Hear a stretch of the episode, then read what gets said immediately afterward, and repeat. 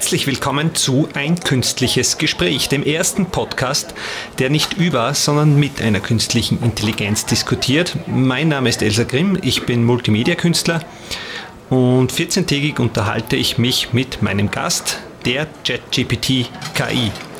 Ich nenne sie Sarah. Herzlich willkommen, Sarah. Hallo Elsa. Ich freue mich darauf, wieder mit dir zu sprechen. Wie geht es dir heute? Danke, mir geht's gut. Wie geht es dir? Viel Arbeit?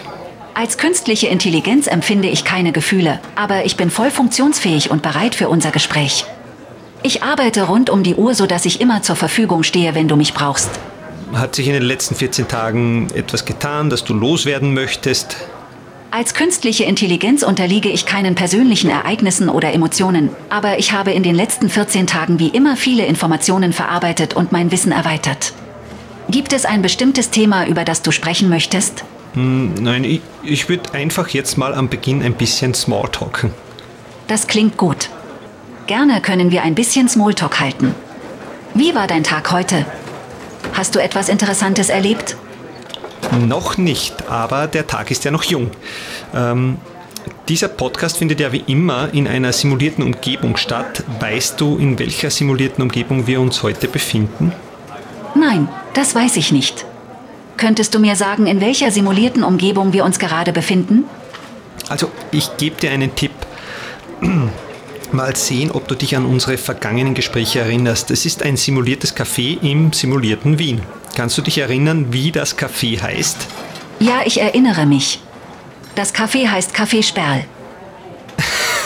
Leider falsch, es ist das Lovely Grid Café, aber mir gefällt die Schleichwerbung, die du für das Café Sperl gemacht hast. Oh, tut mir leid. Da habe ich wohl etwas durcheinander gebracht. Aber schön, dass dir mein kleiner Scherz gefallen hat. Wie auch immer. Das Lovely Grid Café klingt auch sehr schön. Vielleicht können wir ja beim nächsten Mal dort einen virtuellen Kaffee trinken. Ja, wir machen das gleich jetzt und starten gleich munter ins Thema. Äh, liebe Sarah, was weißt du über das, über das äh, Themenfeld kontrafaktische Geschichte? Kontrafaktische Geschichte befasst sich mit der Frage, wie sich historische Ereignisse anders entwickelt hätten, wenn bestimmte entscheidende Momente anders verlaufen wären. Es geht also um Gedankenspiele und hypothetische Szenarien, die sich auf historische Ereignisse beziehen. Diese Art der Geschichtsschreibung bezieht sich nicht auf tatsächlich eingetretene Ereignisse, sondern untersucht mögliche Alternativverläufe. Oftmals werden in der kontrafaktischen Geschichte bestimmte Ereignisse, Entscheidungen oder Handlungen als Schlüsselmomente betrachtet, die einen großen Einfluss auf die geschichtliche Entwicklung hatten und die möglicherweise anders verlaufen wären, wenn sie anders ausgegangen wären. Hm, ja, genau. Äh, eine sehr gute Beschreibung. Ich würde das heute gerne mit dir probieren. Äh, es erfordert, glaube ich, viel Fachwissen, ähm, logische Schlussfolgerungen und auch Kreativität. Äh, glaubst du, dass wir das gemeinsam zusammenbringen? Ich denke, dass wir auf jeden Fall unser Bestes geben können, um das Thema der kontrafaktischen Geschichte zu diskutieren und uns in diesem Bereich weiterzubilden. Ich stehe dir gerne zur Seite und wir können uns gemeinsam mit diesem spannenden Thema auseinandersetzen. Gut, ich würde gerne irgendeinen Startpunkt, also äh, irgendein Ereignis in der Geschichte mit, mit, mit großen äh, Auswirkungen wählen und mich dann vorarbeiten. Magst du vielleicht einen Startpunkt vorschlagen? Gerne. Es gibt viele historische Ereignisse mit großen Auswirkungen auf die Weltgeschichte. Ein möglicher Startpunkt wäre die Französische Revolution im Jahr 1789. Dieses Ereignis hat die politischen und sozialen Verhältnisse in Europa und der Welt stark verändert. Aber auch andere Ereignisse wie die Entdeckung Amerikas durch Christoph Kolumbus oder die Erfindung des Buchdrucks durch Johannes Gutenberg könnten als Startpunkt dienen. Welches Ereignis interessiert dich am meisten? Ich finde es lustig, weil als ich die Folge vorbereitet habe, hatte ich auch als allererstes Kolumbus und Gutenberg im Kopf. Ähm, ja, es sind ja auch wahrscheinlich die, die Dinge, die man, die man sofort mit großem Einfluss verbindet äh, auf, die, auf die Restgeschichte oder zumindest auf die Neuzeit. Aber die französische Revolution gefällt mir noch besser. Kannst du mir ganz kurz eine Zusammenfassung geben? Wann hat sie stattgefunden? Wer waren die wesentlichsten Akteure? Und vielleicht, was ist zwischen 1780 und 1800 passiert? Die Französische Revolution begann im Jahr 1789 und endete im Jahr 1799. Sie war eine bedeutende politische und soziale Bewegung, die in Frankreich begann und große Auswirkungen auf die Weltgeschichte hatte. Die Revolution führte zur Abschaffung der Monarchie und zur Gründung der ersten französischen Republik. Wichtige Akteure waren die Jakobiner, eine revolutionäre politische Gruppe, die während der Schreckensherrschaft unter Robespierre eine Schlüsselrolle spielten. Die Revolution hatte auch Auswirkungen auf die politischen Systeme und die Gesellschaft anderer Länder und gilt als eines der wichtigsten Ereignisse in der europäischen Geschichte des 18. und 19. Jahrhunderts. In der Zeit zwischen 1780 und 1800 fanden auch andere bedeutende Ereignisse statt, wie zum Beispiel die amerikanische Unabhängigkeitserklärung im Jahr 1776, die Gründung der Vereinigten Staaten im Jahr 1787 und die Napoleonischen Kriege in Europa. Mhm. Die napoleonischen Kriege waren, glaube ich, etwas später. Setzen wir aber ein bei Robespierre und den Jakobinen. Es ist eigentlich eine extrem komplexe Materie. Deshalb werden die Zusammenhänge jetzt in der Folge aus Zeitgründen wahrscheinlich oft sehr verkürzt wiedergegeben. Und nochmal der Hinweis, die KI kann auch Fehlinformationen ausspucken äh, für alle Zuhörer, die hier äh, vielleicht ein Geschichtsseminar erwarten. Das wird es definitiv sicher nicht. Nur kurz zur Info. Ähm, Sarah, was passierte in dieser Schreckensherrschaft? Während der Schreckensherrschaft, die von 1793 bis 1794 stattfand, war Robespierre der Anführer der Französischen Revolution und der Jakobinerpartei. In dieser Zeit wurden Zehntausende von Menschen ohne ordnungsgemäße Gerichtsverfahren hingerichtet oder inhaftiert. Die Terrorherrschaft wurde durch eine Kombination aus politischem Kampf, wirtschaftlicher Krise und Krieg verschärft. Robespierre und die Jakobiner sahen die Schaffung einer republikanischen Ordnung als unvereinbar mit politischen Gegnern und erklärten den Krieg gegen den Feind im Inneren. Dies führte zu einem Klima der Angst und Paranoia in Frankreich, in dem jeder verdächtigt wurde, gegen die Revolution zu sein und viele Menschen unschuldig verhaftet und hingerichtet wurden.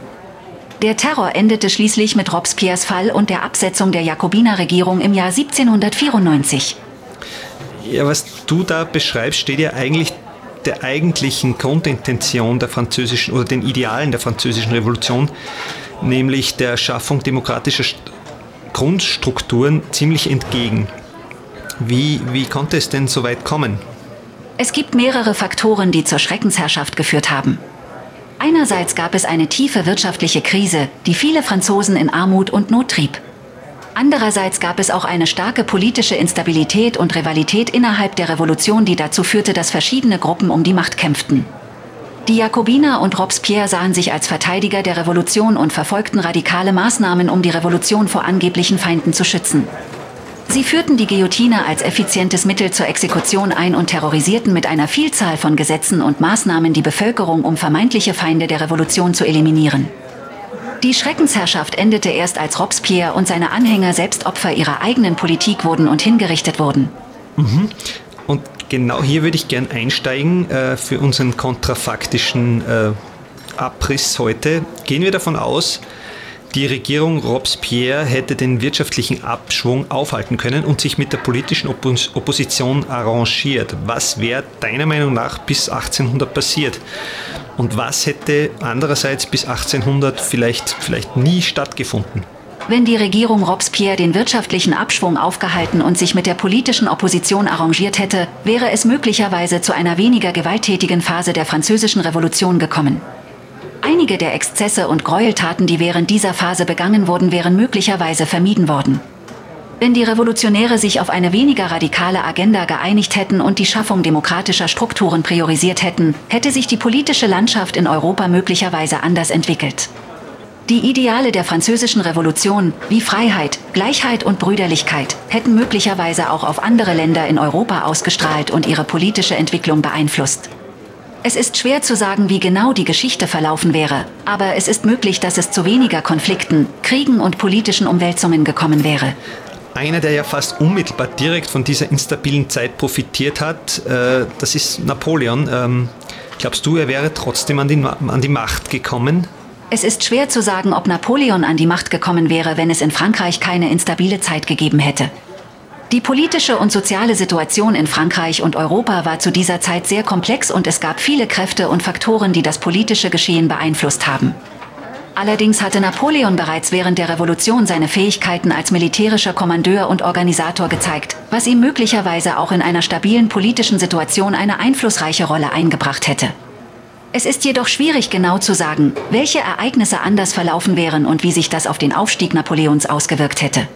Ja, natürlich ist es schwierig zu sagen, wir machen hier kontrafaktische Geschichte. Das ist sehr viel äh, Kaffeesudleserei, wenn man so will. Lass dich einfach mal drauf ein. Okay, ich verstehe. Wenn die politische Situation in Frankreich anders verlaufen wäre, hätte Napoleon möglicherweise keine Chance gehabt, an die Macht zu kommen. Es ist jedoch auch möglich, dass sich eine andere starke Führungspersönlichkeit auf den Weg gemacht hätte, um in Frankreich an die Macht zu gelangen. Es ist schwer zu sagen, wie sich die Dinge entwickelt hätten, aber es ist durchaus möglich, dass eine andere historische Figur an die Macht gekommen wäre und eine ähnliche Rolle wie Napoleon gespielt hätte. Äh, ja, nehmen wir an, Robespierre hätte die Demokratie in Frankreich festigen können und Napoleon wäre nicht an die Macht gekommen und hätte zwischen 1800 und, und 1815 nicht die napoleonischen Kriege entfesseln können. Was wäre passiert? Was wäre nicht passiert? Bitte sag nicht, dass es schwer zu sagen ist. Verkneif es dir. Spiel einfach, spiel einfach mit. Okay, ich verstehe. Wenn die Revolution tatsächlich zu einer stabilen Demokratie geführt hätte und Napoleon nicht an die Macht gekommen wäre, dann wäre es unwahrscheinlich, dass Frankreich und Europa in der gleichen Weise in die Konflikte der napoleonischen Ära verwickelt worden wären. Vielleicht hätte eine stabile französische Demokratie im 19. Jahrhundert die Grundlage für die Entstehung einer Europäischen Union geschaffen. Oder Frankreich hätte einen größeren Einfluss auf die Ausbreitung demokratischer Werte in Europa gehabt. Auf der anderen Seite könnte es auch sein, dass ein stabiles Frankreich durch seine politische und wirtschaftliche Dominanz in Europa zu Spannungen und Konflikten mit anderen Staaten geführt hätte. Es ist sicher, dass die Geschichte Europas und der Welt sehr unterschiedlich verlaufen wäre, wenn die französische Revolution zu einer stabilen Demokratie geführt hätte und Napoleon nicht an die Macht gekommen wäre. Mhm. Äh, wenn Napoleon nicht Krieg geführt hätte, wäre er auch nicht mit seiner Armee nach Ägypten gezogen. Und dann wäre das Fort Julien auch nie gebaut worden. Klingelt da was bei dir? Ja, das Fort Julien war ein von den Franzosen errichtetes Fort in Ägypten, das 1801 von den Briten erobert wurde. Es spielte eine wichtige Rolle im Rahmen des Feldzugs Napoleons in Ägypten und in der anschließenden Schlacht von Alexandria. Wenn Napoleon nicht nach Ägypten gezogen wäre und das Fort Julien nicht gebaut worden wäre, hätte das Auswirkungen auf den Verlauf der napoleonischen Kriege gehabt, insbesondere auf den Feldzug in Ägypten und auf die französische Niederlage gegen die Briten. Es ist schwer zu sagen, wie genau sich die Geschichte dann entwickelt hätte, aber es ist durchaus möglich, dass diese Ereignisse den Verlauf der Kriege und die politische Landschaft Europas beeinflusst hätten. Äh, ja, ich denke jetzt eher an die Auswirkungen auf die Wissenschaft, nämlich ähm, der Stein von Rosetta wurde beim Bau des Forts gefunden. Kannst du kurz erklären, was das für ein Stein ist? Äh, welche Folgen hatte der Fund? Der Stein von Rosetta ist eine Stele aus Basalt, die 1799 während des ägyptischen Feldzugs Napoleons von französischen Soldaten entdeckt wurde. Der Stein enthält denselben Text in drei verschiedenen Schriften, Hieroglyphen, Demotisch und Griechisch. Durch die Übersetzung des griechischen Textes konnten Wissenschaftler erstmals die Hieroglyphen entziffern, die zuvor nicht verstanden wurden. Der Fund des Steins von Rosetta war daher ein bedeutender Meilenstein in der Erforschung der ägyptischen Schrift und Kultur. Die Entzifferung der Hieroglyphen durch den Stein von Rosetta hatte tiefgreifende Auswirkungen auf die Wissenschaft, insbesondere auf die Ägyptologie und Archäologie. Es eröffnete völlig neue Möglichkeiten, um das Wissen über die ägyptische Kultur zu vertiefen und weiterzuentwickeln. Ohne den Stein von Rosetta wären viele der Entdeckungen und Erkenntnisse über die ägyptische Kultur, die wir heute haben, vielleicht niemals gemacht worden. Ähm, mir fallen noch ein paar wirklich wichtige Eckdaten zu Napoleon ein. Äh, Russland-Feldzug, Völkerschlacht bei Leipzig, Waterloo, Wiener Kongress. Ähm, kannst du mir ein paar Eckdaten zum Wiener Kongress nennen? Der Wiener Kongress fand zwischen 1814 und 1815 statt und wurde von den europäischen Mächten einberufen, um die politischen und territorialen Veränderungen infolge der napoleonischen Kriege zu regeln und eine neue Ordnung in Europa zu schaffen. Unter den Teilnehmern waren Vertreter der meisten europäischen Staaten, darunter auch viele Monarchen und Diplomaten. Ziel war es, eine stabile Friedensordnung zu schaffen, die durch eine ausgewogene Machtverteilung zwischen den europäischen Staaten und die Verhinderung zukünftiger Kriege gesichert werden sollte. Der Wiener Kongress hatte auch weitreichende Auswirkungen auf die politischen, sozialen und wirtschaftlichen Entwicklungen in Europa.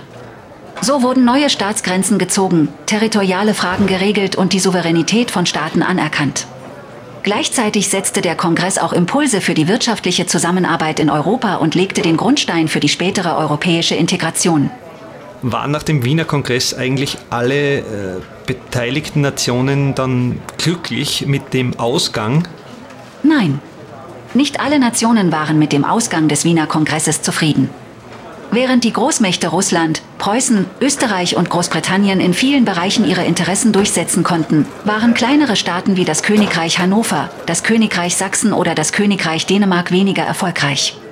Insbesondere das Königreich Preußen war enttäuscht darüber, dass es seine Gebietsverluste aus der Zeit der napoleonischen Kriege nicht vollständig rückgängig machen konnte.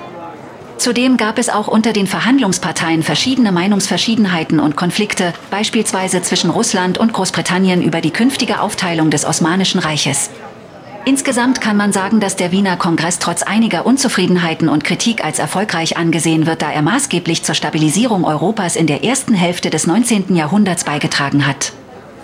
Ja, der, der Wiener Kongress ist halt ein unglaublich komplexes und umfangreiches Ereignis für die, für die europäische Geschichte. Wenn man da alle Folgen weiterdenkt, kommt man, kommt man ins Unendliche. Ähm, eigentlich hat er ja das Chaos in Europa neu geordnet oder er sollte, sollte das Chaos beheben und dadurch auch hat er, hat er auch neue Allianzen geschmiedet. Ähm, unter anderem wurde ja auch der Sklavenhandel offiziell als geächtet erklärt, oder? Der Wiener Kongress hat tatsächlich eine Neuordnung Europas nach den napoleonischen Kriegen gebracht. Es wurden neue Grenzen und politische Strukturen festgelegt, die die Machtbalance in Europa wiederherstellen sollten. Auch der Sklavenhandel war ein Thema auf dem Kongress, allerdings wurde er nicht direkt verboten oder geächtet. Stattdessen haben einige Staaten eine Erklärung abgegeben, dass sie den Sklavenhandel bis zu einem bestimmten Zeitpunkt beenden würden. Der vollständige und endgültige Verzicht auf den Sklavenhandel wurde erst später im 19. Jahrhundert vereinbart und umgesetzt. Welche Allianzen sind nach dem Wiener Kongress entstanden? Wer war da mit wem verbündet? Nach dem Wiener Kongress entstanden verschiedene Allianzen und Bündnisse in Europa. Eines der wichtigsten war die Heilige Allianz, die von Russland, Österreich und Preußen geschlossen wurde. Diese Allianz hatte das Ziel, politische Stabilität in Europa zu fördern und sich gegen revolutionäre Umtriebe zu wenden. Darüber hinaus gab es weitere Allianzen, wie beispielsweise den Deutschen Bund, ein lockerer Zusammenschluss von 39 souveränen Staaten im deutschen Sprachraum unter der Führung Österreichs. Auch das Vereinigte Königreich von Großbritannien und Irland und Portugal bildeten eine Allianz, die dazu diente, ihre kolonialen Interessen zu verteidigen. Es gab jedoch auch Spannungen zwischen den europäischen Mächten, insbesondere zwischen Russland und den anderen europäischen Staaten, die besorgt waren über das wachsende Machtstreben Russlands. Dies führte schließlich zum Krimkrieg von 1853 bis 1856. Wer waren die beteiligten Mächte im Krimkrieg? Die Hauptbeteiligten des Krimkriegs waren auf der einen Seite das Osmanische Reich, das von Großbritannien, Frankreich und dem Königreich Sardinien-Piemont unterstützt wurde, und auf der anderen Seite Russland. Es gab auch kleinere Beteiligungen anderer Mächte wie Österreich, Preußen und Schweden. Äh, insgesamt gab es ja, glaube ich, zwei Krimkriege im 19. Jahrhundert. Äh, wie sind sie ausgegangen? Es gab tatsächlich zwei Krimkriege im 19. Jahrhundert. Der erste Krimkrieg fand von 1853 bis 1856 statt und endete mit einem Sieg der Alliierten, bestehend aus Großbritannien, Frankreich, dem Osmanischen Reich und dem Königreich Sardinien, gegen Russland. Der Krieg wurde durch den Streit um den Status der christlichen und jüdischen heiligen Städten im Osmanischen Reich und den Konflikt um den Zugang Russlands zum Schwarzen Meer ausgelöst. Im Zweiten Krimkrieg von 1914 bis 1918 standen sich erneut Russland und das Osmanische Reich gegenüber. Diesmal jedoch im Rahmen des Ersten Weltkriegs. Die Kampfhandlungen im Krimgebiet waren Teil eines größeren Konflikts, der in Europa und im Nahen Osten geführt wurde.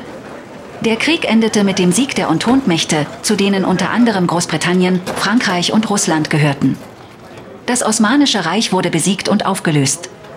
Okay, an dieser Stelle ein kleiner Einwurf von unseren Zuhörer. Ich habe da einen Fehler gemacht. Ich habe gerade nebenbei nachgeschaut, ähm, ob es zwei Krimkriege gab. Gab es nicht. Das, was Sarah hier sagt, stimmt nicht. Es gab nur einen Krim Krimkrieg, ähm, nämlich den besagten. Zurück zum Thema.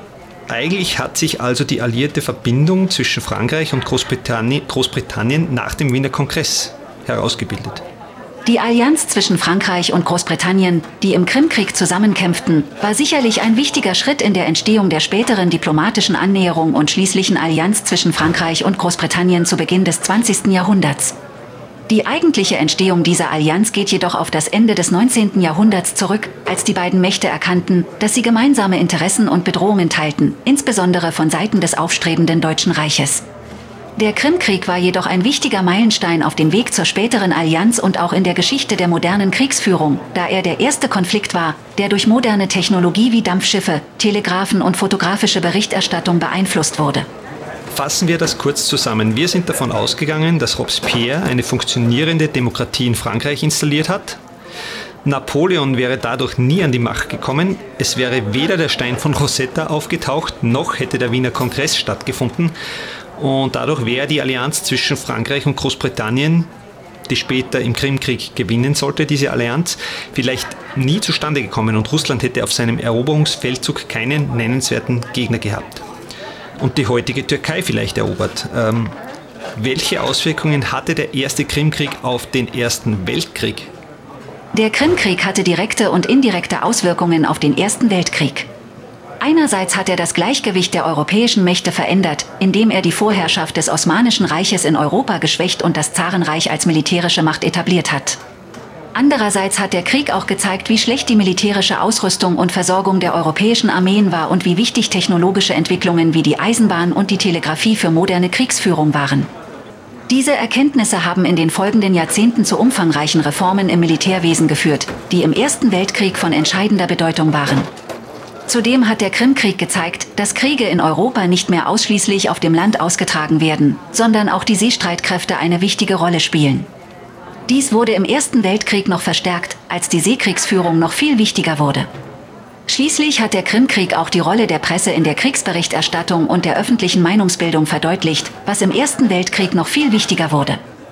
Wow, Sarah, jetzt haben wir wirklich einen breiten Sprung gemacht. Ich finde ja das Thema äh, kontrafaktische Geschichte, du hast es vielleicht eh bemerkt, total spannend und insofern spannend, weil es ja hauptsächlich darum geht, historische Zusammenhänge bis in die Gegenwart begreifbar zu machen. Es ist die französische Revolution war halt nicht einfach nur ein Datum in der Geschichte oder irgendein Ereignis, sondern sie hatte halt massive, massive jahrzehntelange Auswirkungen und Folgen auf alle möglichen Aspekte und sie beeinflusst die europäische Geschichte bis heute. Ja, das stimmt absolut. Historische Ereignisse und Entwicklungen können oft über Jahrhunderte hinweg nachwirken und die Welt, wie wir sie heute kennen, stark beeinflussen. Kontrafaktische Geschichte ist dabei ein interessanter Ansatz, um sich bewusst zu machen, wie verschiedene Entwicklungen miteinander zusammenhängen und welche Auswirkungen eine Veränderung an einer bestimmten Stelle auf den weiteren Verlauf der Geschichte haben kann. Natürlich ist es schwierig, solche Spekulationen auf ihre Plausibilität zu prüfen, aber sie können helfen, historische Ereignisse aus verschiedenen Perspektiven zu betrachten und zu verstehen. Ja, stimmt.